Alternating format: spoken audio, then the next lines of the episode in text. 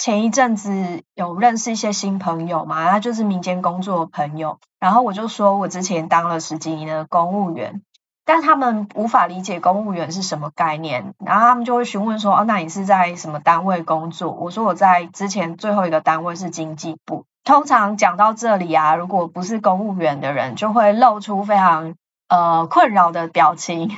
我不知道是不是所有的公务员都跟我一，我猜大家都会有一样的体验，就是他们不知道经济部在干什么，所以他无法跟你继续这个对话下去，所以他就非常的尬。然后就说，呃，那所以你做的是文书工作吗？然后我就想了一下，我做的是文书工作吗？有啦，我每天是制造了很多公文，但是我不会觉得自己是在做文书工作，就是这些事情是太复杂，难以跟其他人说明。我也希望啊，如果说这一集，因为这是跟大家的共同记忆有关的一个经验。所以我也很希望这一集可以让一些呃不是公务员的朋友听到，那也许你们会更知道，其实公务员根本就不是大家想象的那样子的工作。好，然后话不多说，我就要开始聊今天的话题了。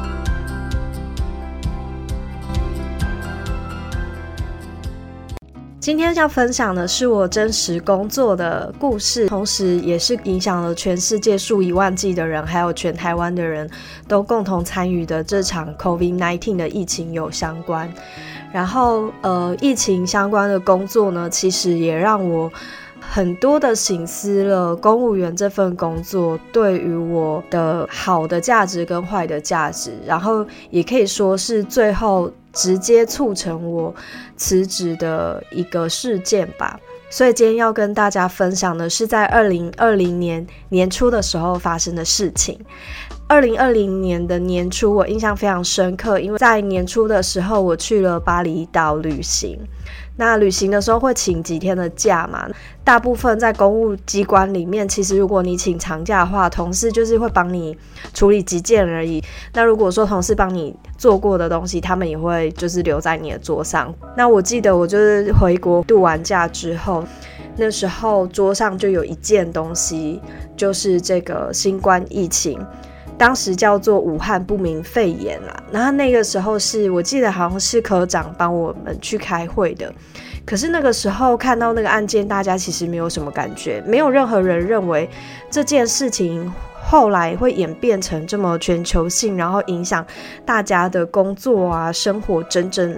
两三年的这么规模大的一个疫情。自从 SARS 之后，可能政府机关也已经很少应对这样子的疫情了。那那个时候我在的。单位是经济部，呃，经济部为什么会跟这个疫情相关呢？是因为，呃，经济部在整个中央部会里面，它的呃角色呢，算是如果说遇到一些天灾人祸的时候，它要负责一些，可能例如说物资的协调调配，因为经济部下面管的是有包含像工业局管的是制造业，然后当时我在的单位是服务业的主管机关。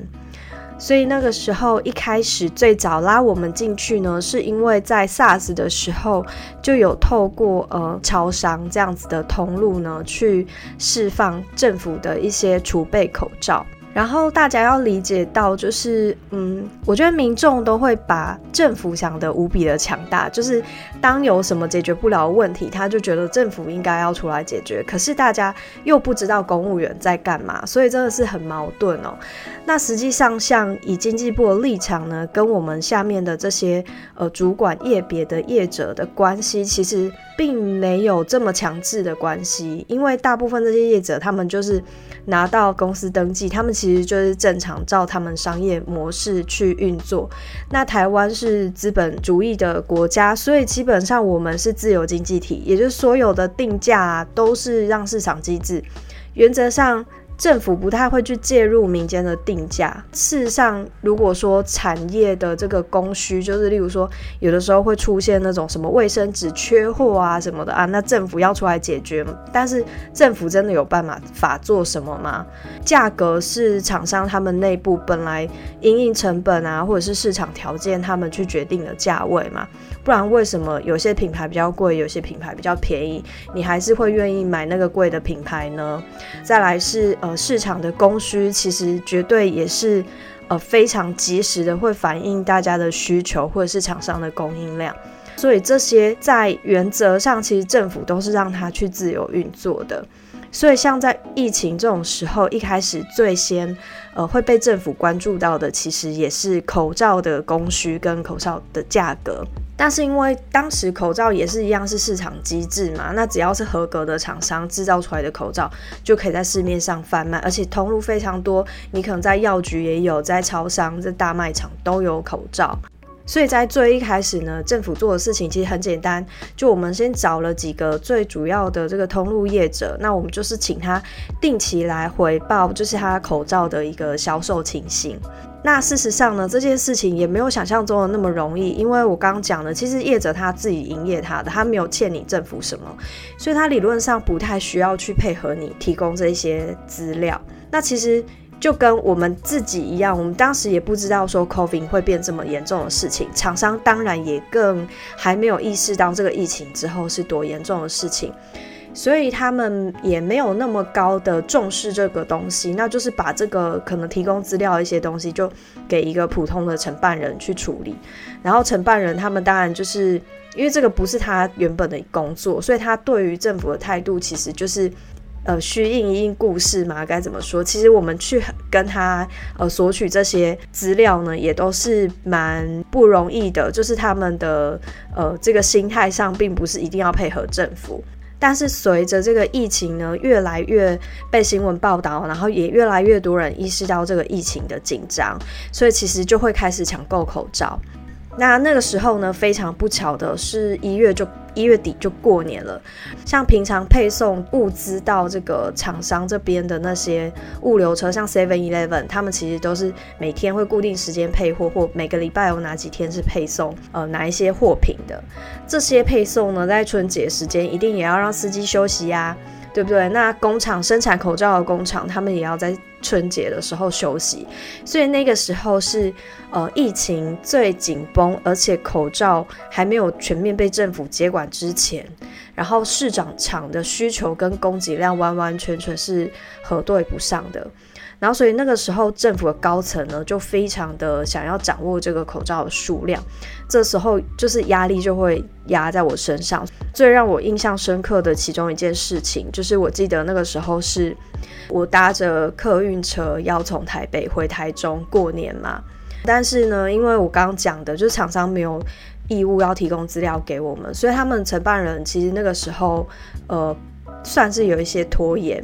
那我上面的长官一直跟我要资料，所以我只能说某一家业者他提供的态度比较消极，所以可能要拜托长官想办法跟对方这个超商的长官打声招呼或什么的。结果呢，对方的承办人呢接到这个消息，他就非常愤怒，他认为是我去告状，确实是告状没错啦。但是这个就是各有立场，我觉得我当时也没有做错什么事情。但是因为他是我的对口，未来也还是他要继续提供资料给我，所以得罪他了，我也之后会很伤脑筋。然后我印象非常深刻哦，他就打赖来，然后他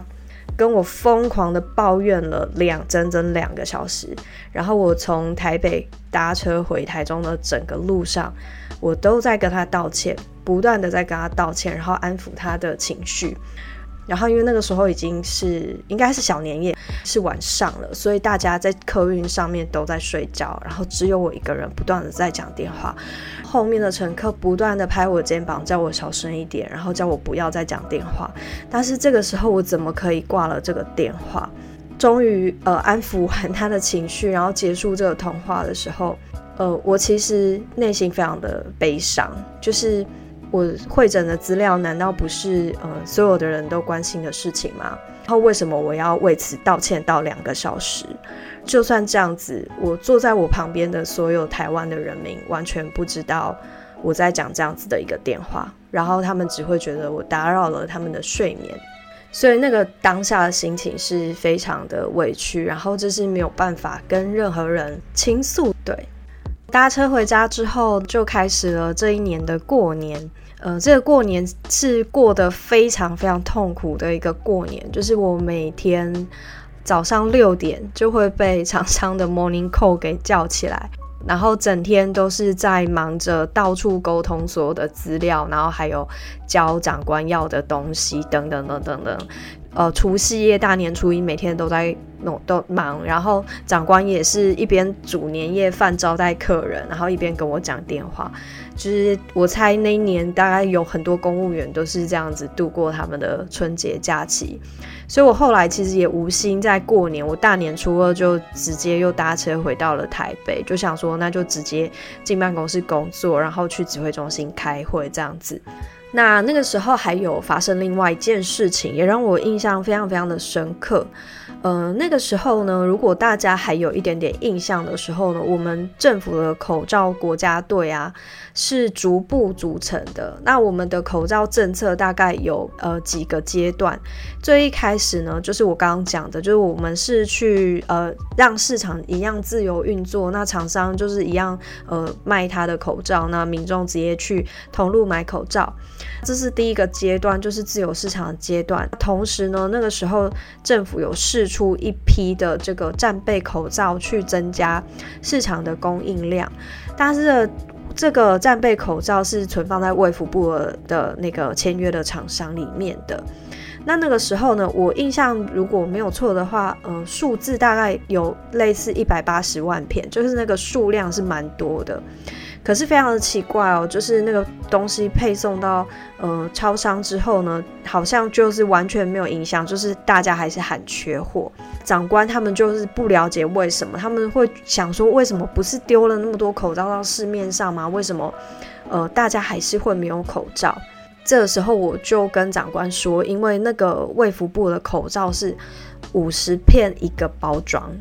看起来是有一百八十万片，可是它不能用片算算，它只能用盒算。就是呃，那这个人买了一盒，他会不会再去搜刮其他的口罩？应该还是会。所以说，显然这两个问题就是当时呃口罩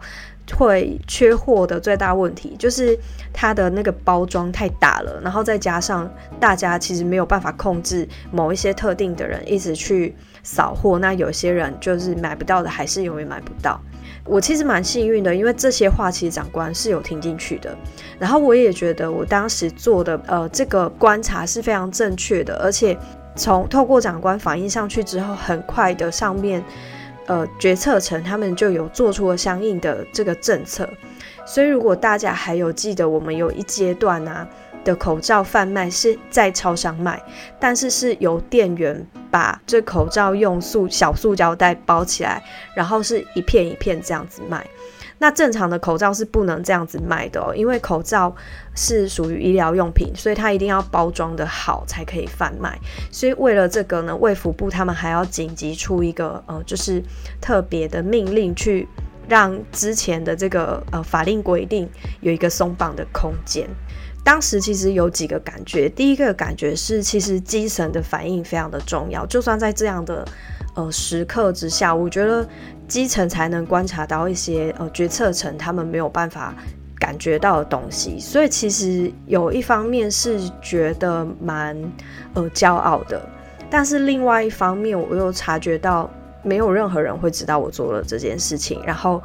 我不一定会。为了这件事情得到任何的赞赏或嘉许，就是公务员永远是沉默的、默默无闻的，在做自己事情的一些人，他不会有任何的呃名声啊，或者是甚至例如说我的写履历，我有可能把这件事情写进去吗？我好像没有办法把它写进去。嗯，这也是让我重新再次去看待公务员这个工作，其实是这样一份呃很隐藏的工作。当然，后来的两年多啊，我们又经历了非常多，不管是呃我刚刚讲的口罩政策，其实后来就开始做呃征用口罩，就把所有制造商的口罩全部都征用起来了。那用分配的方式，用身份证的方式，让民众去药局领取，这个又是后续阶段的问题了。除了这个之外，配合疫情的关系，还有很多呃防疫的规范，或者是呃。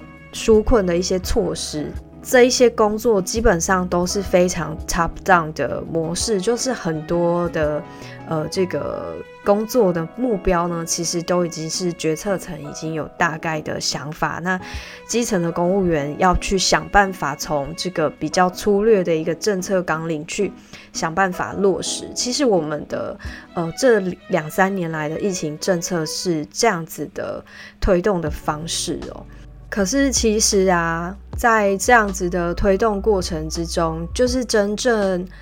非常呃基层的观察，或者是真正执行面会遇到困难，就很难反映给决策层知道。所以我猜，如果说在听这个节目的有公务员的朋友，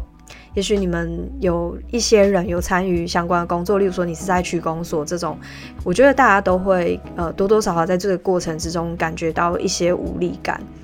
这个无力感也许也是促成我最后会决定要离开公务体系的原因之一。当然还有呃我分享的那两个小故事。就是让我感觉到渺小，可能就是有经历过这一切，所以会觉得希望自己为自己做一些什么，然后不是呃总是在为别人做他想做的事情，而是做我自己真正想要做，然后并且认同的事情。好，今天的分享好像有一点点的小沉重，希望这两个故事还算有一点的，呃，引起大家的共鸣。然后也希望，如果你不是公务员的朋友，听到这一集也会大概知道公务员实际上在政府里面做的工作可能还有哪一些事情。今天的分享就到这边结束，谢谢大家的收听。如果喜欢我的频道，也可以追踪我，或者是到 IG、Facebook，让我们一起当呃网络朋友。然后我也有很多的文章放在翻转公职的网站，有兴趣的话可以到各大平台搜寻翻转公职，就可以找到我了哦。那我们下次再见，拜拜。